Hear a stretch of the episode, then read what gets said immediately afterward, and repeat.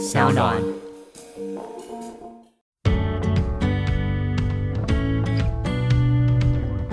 很多人说啊，那你去拿个精油的执照啊，你去拿一个什么疗法的执照啊，你去拿一个什么瑜伽的执照啊，你去拿一个什么这个东西。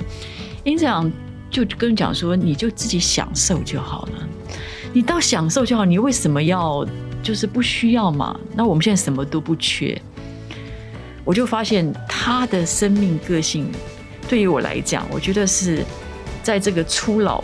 还有后面的这五十年，对我来讲，我觉得简直就是老天给我的礼物。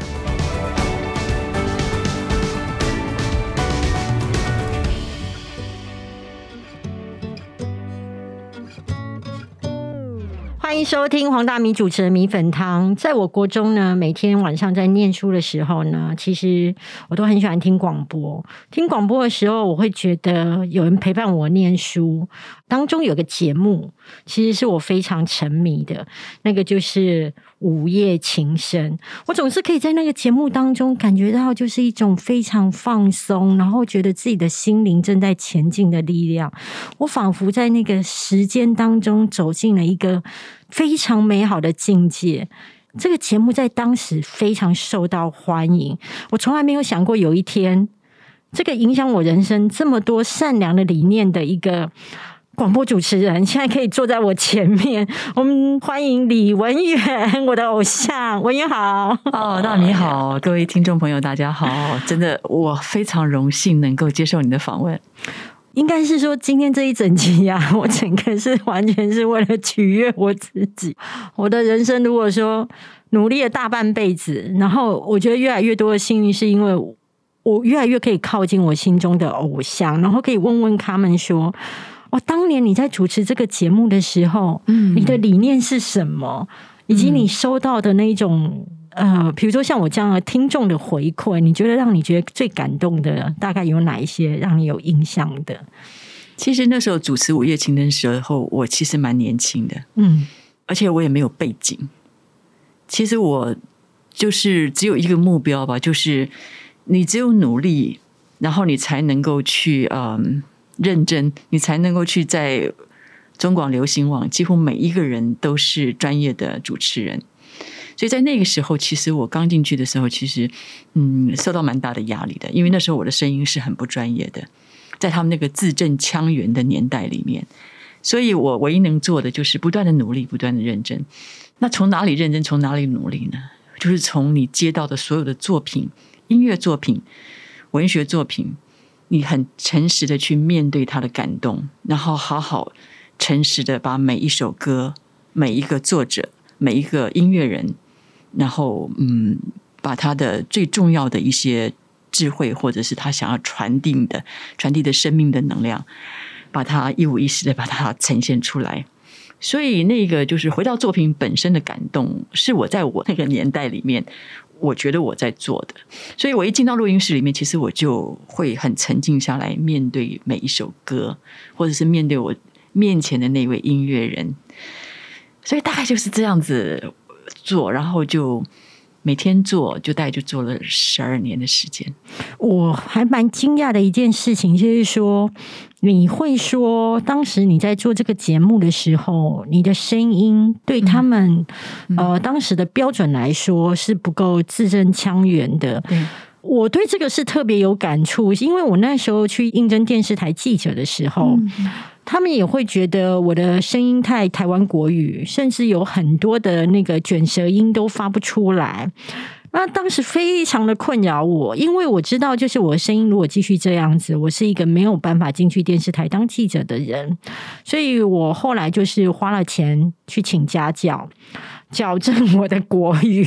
对，那我想跟你请教的话，其实矫正声音不是一个那么容易的事，你当时有为了他去做了什么样的努力吗？我没有做任何的呃矫正，是因为我发现我有一个状态，就是说。如果做的不是我的话，我就会很痛苦，所以我不知道为什么我就撑过来了。嗯，我就一直不断的在那里做自己，然后就是面面对作品很诚实的做。呃，后来大概做了一年多的时间，就被所有的年轻人呢，就是那时候不知道为什么一点钟的时候，很多年轻人都在念书。对，就跟我一样。就后来发现，就是说，从深夜的那那个族群，他们开始接纳了你，因为你陪伴了他。所以陪伴他不在于字正腔圆的声音，而在于你陪伴了他。所以我认为，就是好像在广播的这个世界里面，对于我来讲，好像你很真心的陪伴一个人，比你说话的方式或是技术更重要。真心的陪伴会很容易引起共鸣，可是我自己感受到的时候，当时的你啊，那个广播节目红的程度啊，嗯，真的是不得了哎，就是大家都知道午夜情深，嗯，那我也会很好奇的一件事情是说，我以前在电视台的经验就是，如果假设你已经成为一个红的主持人，嗯嗯，红的节目，你会受到礼遇，但是其实也会得到眼红，你有过这样的经历吗？我对这些评价，嗯，我是有感觉的，但是可能我不会带到我的录音室里面。我不知道为什么，我一进录音室，譬如说我在这个当下，我就会想到，其实我在跟做午夜情深的状况是一样的。就是你面对一个麦克风的时候，你就好像在面对自己的心。那其他的批判那些东西，好像就进不来。但是你一打开录音室，一走出去的时候，就是你说的，那就是一个红尘。所以我感觉好像录音室像是一个净土一样的，在那里有最纯粹的生命，它不管是好，不管是坏，它在那里就是可以有一个承接，有一个对话。但是你打开录音室之后，你就会发现有很多人会去成就你，会去支持你，甚至有很多人就像你讲的，会可能会遭到很多的觉得，哎，这个人怎么会是这样子？可能会遭到这些质疑吧。但是好像我不知道为什么，我好像对这些事情还是会面对自己吧，知道自己要做的是什么事情。等于是你用你的专业的前进去隔绝掉那些声音跟感觉。我想这个工作累积到一个程度，的你自己有一个能力之后，你会发现检验自己到底是好还是坏的标准，你的程度的标准，你的专业的标准，你会发现你心里面的那把尺。是最严厉的哦，真的，心里面那一把尺是最严厉的，没有错。我要说的是，说其实我今天能够访问到你啊，我真的第一个我心里很兴奋。第二件事情是，我都永远记得一件事情，是我当时我每天都在看博客来的排行榜。我是一个竞争性很强的人，嗯嗯嗯，我不管有出书没出书，我都知道一件事情，就是出书是一个我想做的事，然后以及我已经在这个赛道上了，所以我都会每天看排行榜，看谁出书了，然后现在哪些书受欢迎。当排行榜上面出现你的书的时候，我真的是差点在电脑前面尖叫，就会觉得哇，李文渊出书了，然后我就立刻下定这本书的名字叫《我的心理学》，谢谢。然后我就觉得天哪！我赶快去买下来之后，我第一件事情想说：哎，这书名是不是有错字？嗯，怎么？为什么我的心理学这本书不是“理”是里面的“理”，而不是心理学那个“理”？道理的“理”？为什么？我想，我从广播做到电视，对，然后到后来十五年，我做了呃工作坊，去做一些助人工作。嗯，我会发现，就是其实每一个人的生命过程，他其实没有什么道理，但是他确实是有他生命自己心里面的一个逻辑。嗯，所以如果你能够懂得自己心里面的逻辑的话，那就是你的生命的一个样态。因此，我认为心里里面的理。它有时候会像是一个呃井一样，它不断的会冒出很多的东西，但它有时候又会像一个黑洞，它会让你跌进去之后，你完全不知道跌到哪里去。所以我认为这个心理和我们所谓的道理的理，我比较着迷的是完全就是内心的那个心理的世界，而不是一个道理的理。因为我发现，在就是每一个人都有自己的一套学习心理的学习，这样子，就包括我跟我先生。他的心理逻辑和我自己的心理逻辑，我想我们每个人都会了解，那不是道理可以讲得清楚的。嗯，对对对，所以我会觉得两个人如果要亲密关系要能够靠近，我觉得一定要去去承接他的心理过程和他的心理逻辑，我觉得才会有可能有桥梁。我觉得是就不会用一般的道理去理解对方，等于说。亲密关系当中，或者是跟人际关系当中，其实彼此当中所的认知可能是不一样的，甚至彼此期待是不一样。在你书当中，其实有提到，就是每个人对于所谓的浪漫的剧本，嗯，其实是不同的。是的，那。你可以跟我们讲一下所谓的浪漫的剧本这个概念，你是怎么样的去感受到，以及后来你在你们彼此关系当中是是有一个怎么样的感知到说彼此是不一样，然后如何做修正？我认为浪漫其实就是你内心的渴望，它实践的一个路程。你在实践你心里的渴望的过程里面，你会感觉到非常的浪漫。当然，里面一定会有阻力。但是你会觉得这个渴望就是就是我的浪漫。你做节目，你出书，出书就是我的一个浪漫。我就会觉得我我要在这本书里面记录下我这十五年我在助人工作坊里面所得到的所有的感动。我都还没有写到午夜情深那一块，也没有写到大爱电视台音乐小剧这一块。那我我就会觉得这对我来讲是一个浪漫的过程。对，但在中间有没有阻力？这边我觉得有非常大的阻力。譬如说文笔不够好，你必须要去琢磨，有很多东西你必须去整合。一样的，在关系里面也是如此。因这样的心里面的浪漫和我心里面的浪漫是完完全全不一样的。怎么样的不一样法？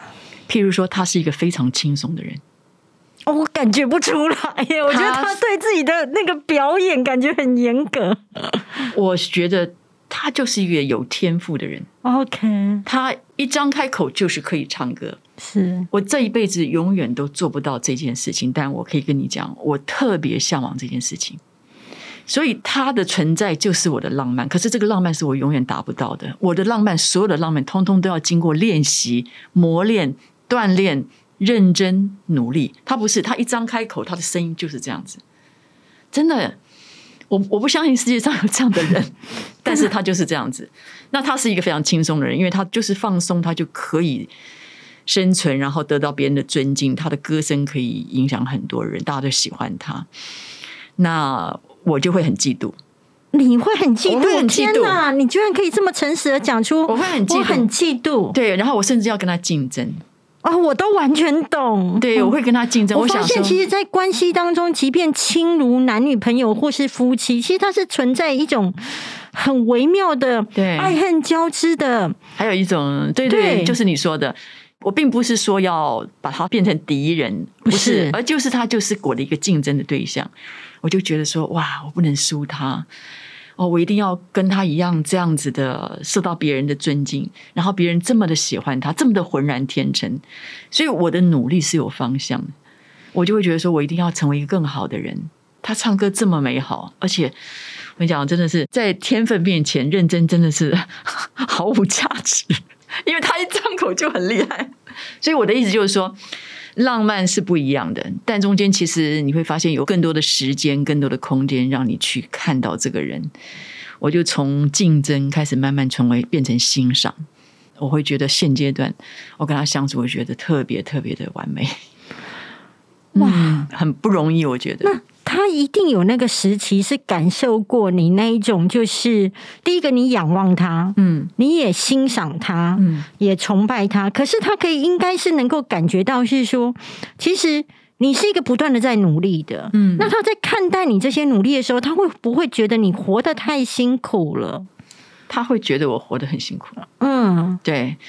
我其实这些个性都是原生家庭的关系。他的家庭，他爸爸妈妈对他都是非常的放松的、很自由的、很自在的。然后他就是很聪明，他书也念得好，歌又唱得好。那我就是在一个高压的环境下长大的，所以我就是认真努力，就变成我人生的规条，就是这样子。你刚刚是说提到说，就是原生家庭中中是一个比较严肃的。你的爸爸是军人，对我爸军人，军人给人家的感觉就是有条不紊，然后以及就是命令指令非常明确，对，但是会比较不容易感受到爱。但是在你这本《我的心理学》当中，我又可以感觉到你对于你爸爸的崇拜。我爸爸是很爱我的，我是可以完完全全感觉到我爸爸爱我，爱你。因为在我身体虚弱的时候，我在生病的时候，我看到我爸爸，我爸爸带着我，呃，去医院，对我来讲就是一份爱。一个小孩没有人陪他去医院的时候，他是很恐慌的。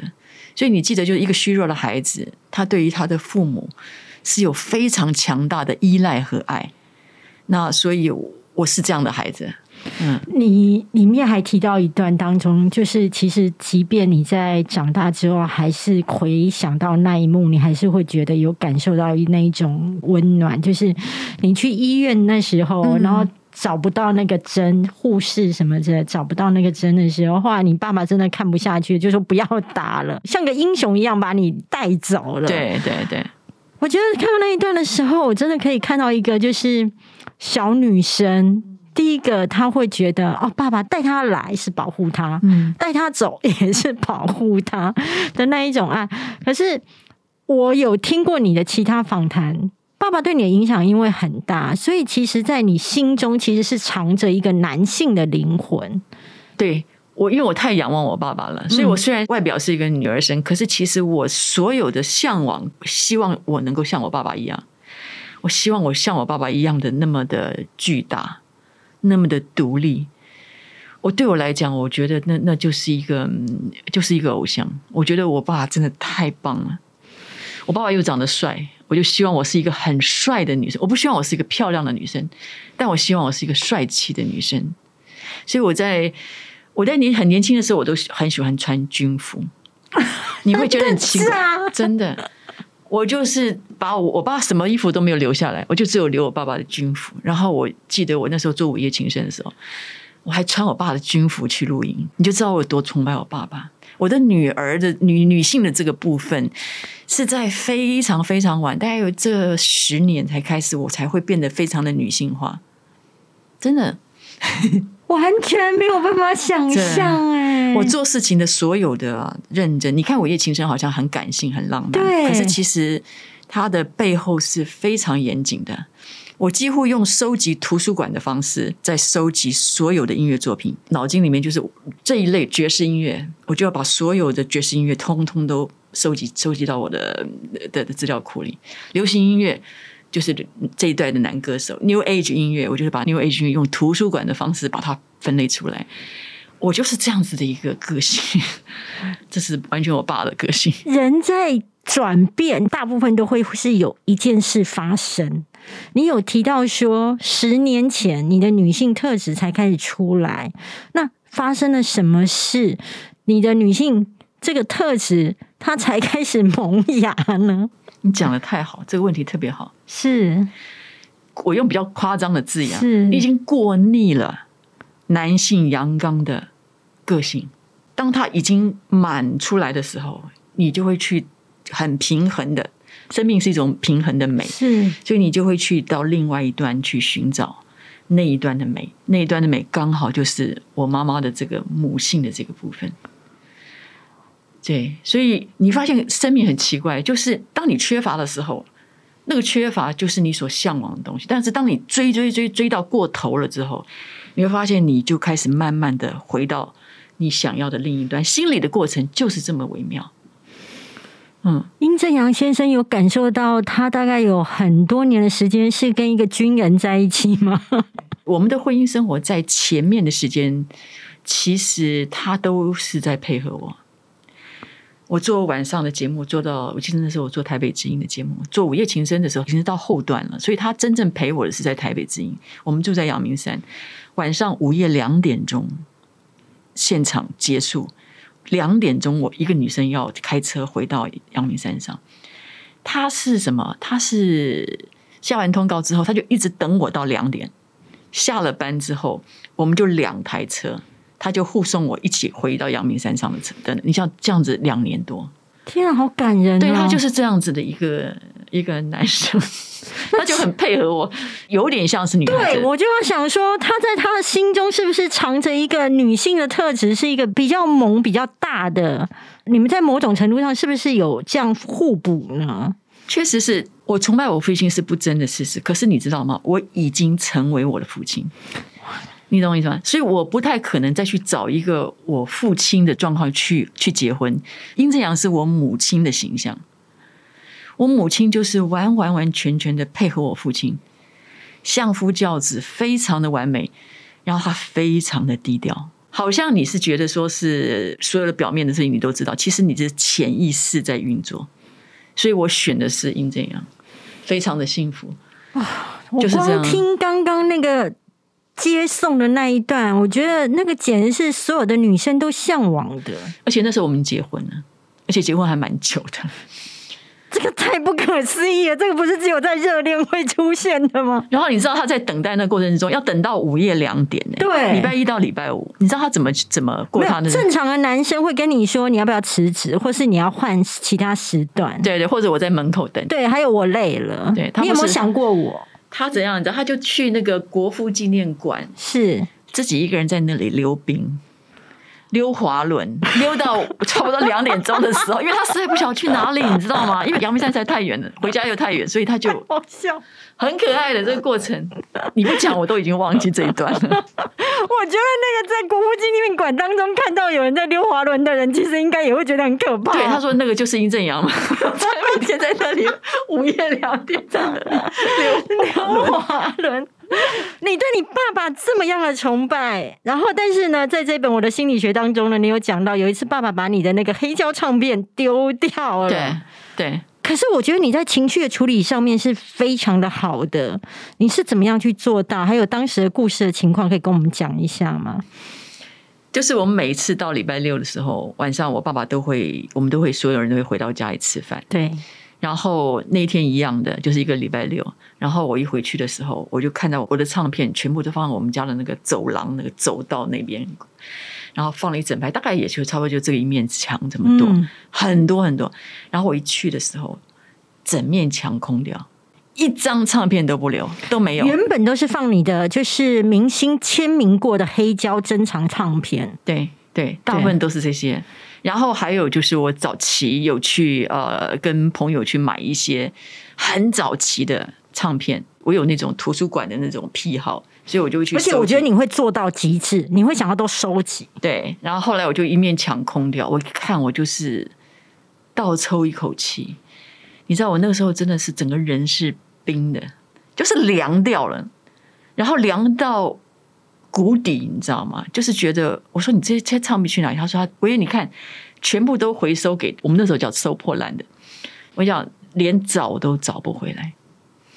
我说爸，我说你知道吗？那个。那个唱片都是我我人家送给我的，而且我说都都是人家签名送给我。说你现在用钱都买不到，你知道用钱？我跟他他讲，我说你怎么不跟我说一声，你就把它丢掉？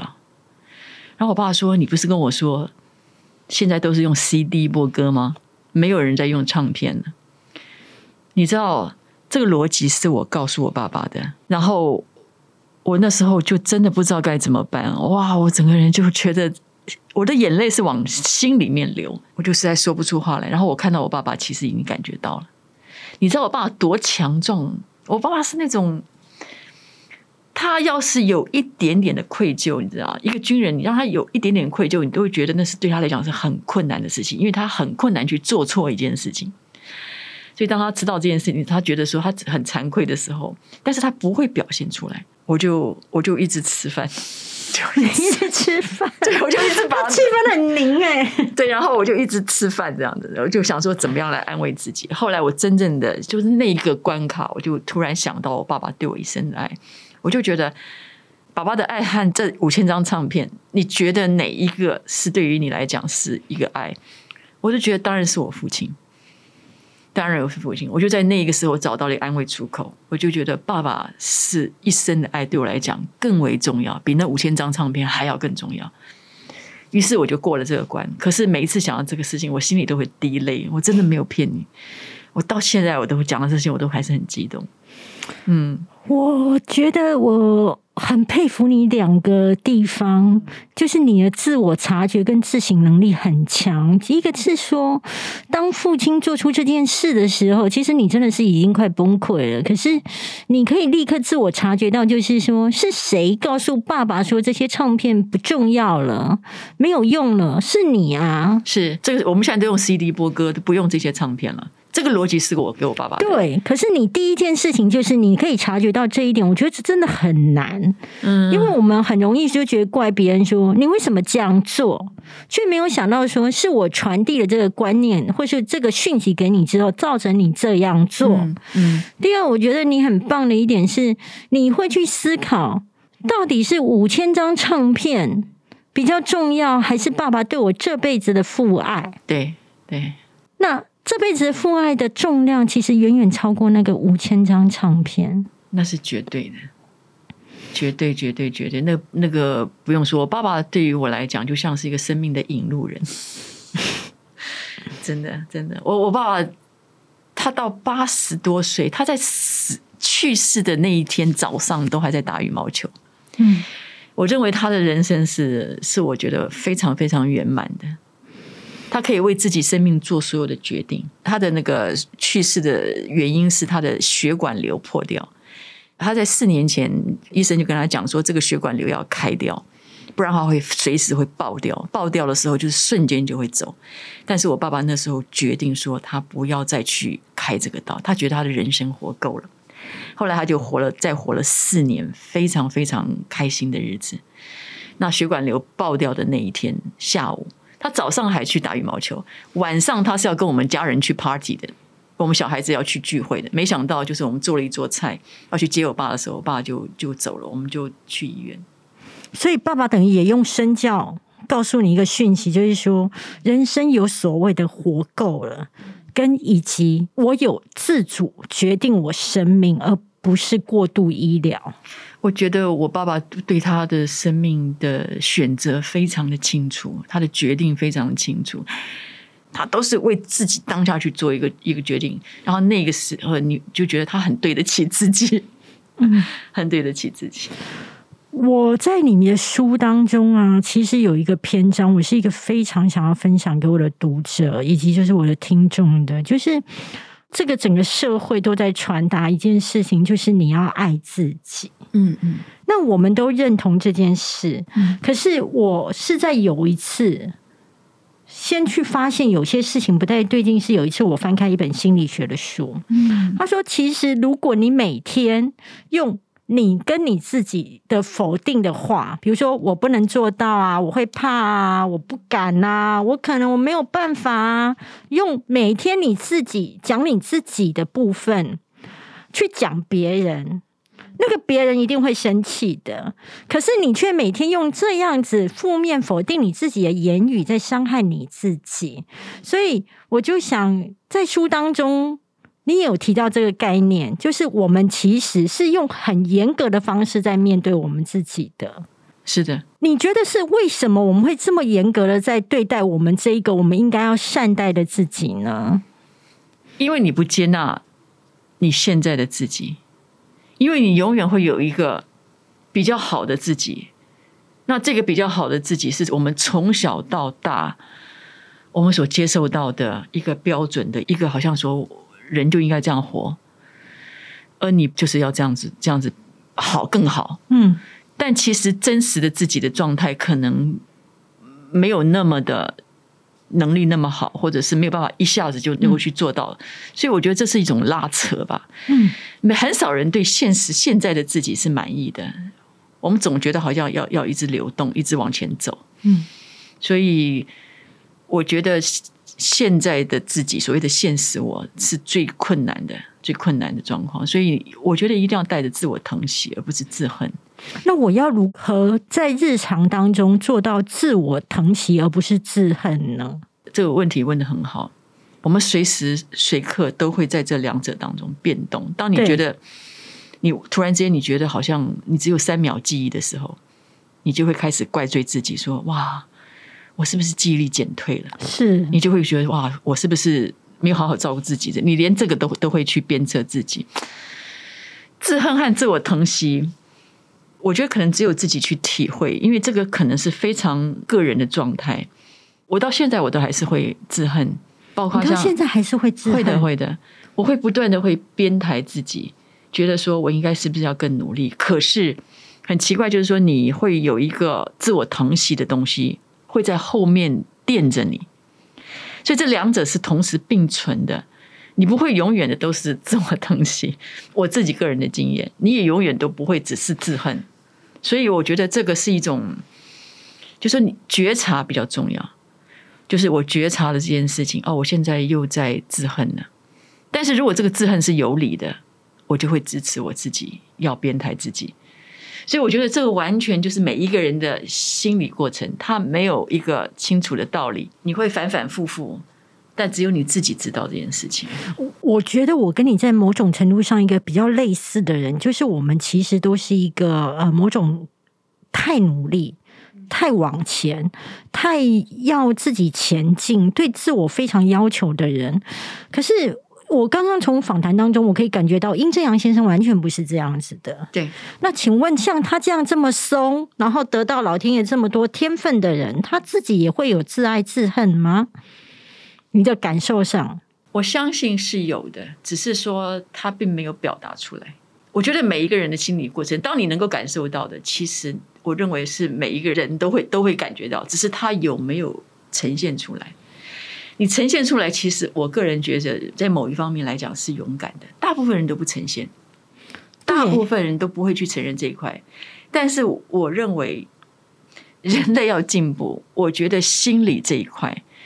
我觉得是要有知识的，他有了知识，我觉得才会有力量。那怎么样子是有知识呢？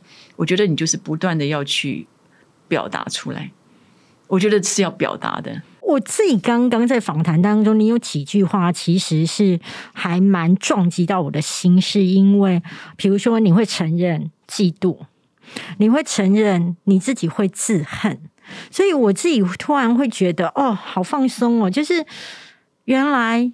你跟我们一样也是个人，就是 对，就是你会觉得心中的偶像也会有那样的一个情绪，而且他很勇敢的去接纳自己那样的情绪。我觉得光是这一段，我都觉得很受到了鼓励跟疗愈。但是在身心灵这一块，在往前走的时候，一般常常夫妻会发生一个问题，就是太太觉知他往身心灵走的时候，其实先生可能是不接受的，甚至可能因为比如说。不仅是身心灵，包含宗教。可能都会因此而大吵架。你们有过这样的情况吗？因为我们在外界接受到的资讯，到目前为止都是你们一起在身心灵的课程当中，甚至花了非常多钱在身心灵课程。嗯，你们曾经有过脚步不一样，然后他对于你追求身心灵这一块，他有过一些问号吗？呃，其实对于身心灵的这个领域，其实殷志阳也是非常有兴趣的，所以我们是一起走过很长的路。只是说，后来去做这个导师认证的这条路，其实就变了。我继续走，我那时候有稍微埋怨他一点，就是说，哎，其实你都已经上了这么多的课，你为什么不继续走？后来我发现他其实他不想要这一个这一个部分，他觉得他这样子就已经很舒服了。后来我发现他这这个事情，他在现在影响我好大。什么意思？因为。我去给别人算命哈，这当然就这只是八卦了哈。我我不觉得，他就跟我讲说，你这个人是属于拿证照的人，对，就是你都会去努力去拼到一个导师资格的。是，那确实是我确实是这样的。我就希望不是说让众人认同，是说我自己个人觉得说我一定要到自己的那个那个认证的标准。那所以 很多人说啊，那你去拿个精油的执照啊，你去拿一个什么疗法的执照啊，你去拿一个什么瑜伽的执照啊，你去拿一个什么这个东西？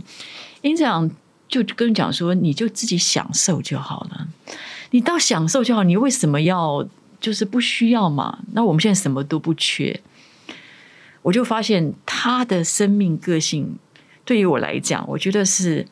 在这个初老还有后面的这五十年，对我来讲，我觉得简直就是老天给我的礼物。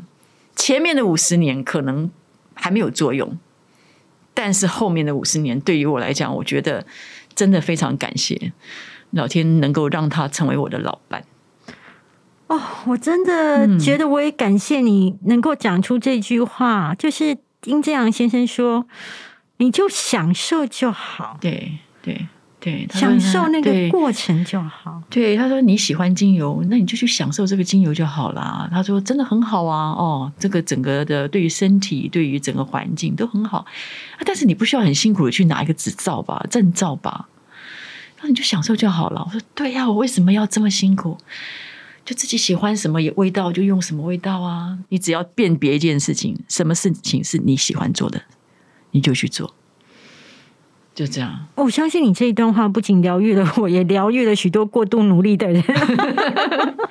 对，那我最后的问题是要我想跟你探讨一下，就是你的童年对你的影响，因为我从来都不知道你的身体，其实，在你的童年当中是非常的体弱多病的。对对对。那这个体弱多病，其实造成你后来在身体上面的不舒服，是一个非常的警觉跟高敏感度，甚至你可能后来不断的追求在运动体能上的精进。